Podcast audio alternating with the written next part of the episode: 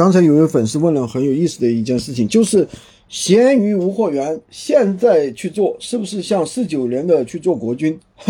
那的意思就是说，现在是不是来不及了？又怎么怎么样？其实啊，每个人都是这样去想，嗯，这个怎么说呢？嗯，我觉得做任何一件事情啊，我们不要去考虑这些东西，我们考虑的首先是这件事情它到底是怎么回事，对吧？像我们很多互联网项目，它是有红利期的，对吧？比如说什么什么无货源，什么什么无货源，它都是有红利期的，因为什么？它平台的规则不断的变化。但是呢，闲鱼无货源这个项目确实做了很多年了，对吧？至少做了五年以上了啊。但是它确确实实是一个没有什么黑科技，也没有什么红利的一个项目。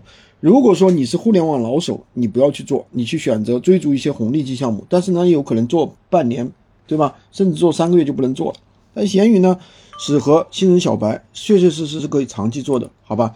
今天就跟大家讲这么多，喜欢军哥的可以关注我，订阅我的专辑，当然可以加我的微，在我头像旁边获取闲鱼快速上手笔记，也可以加入我们的训练营，快速学习，快速赚钱。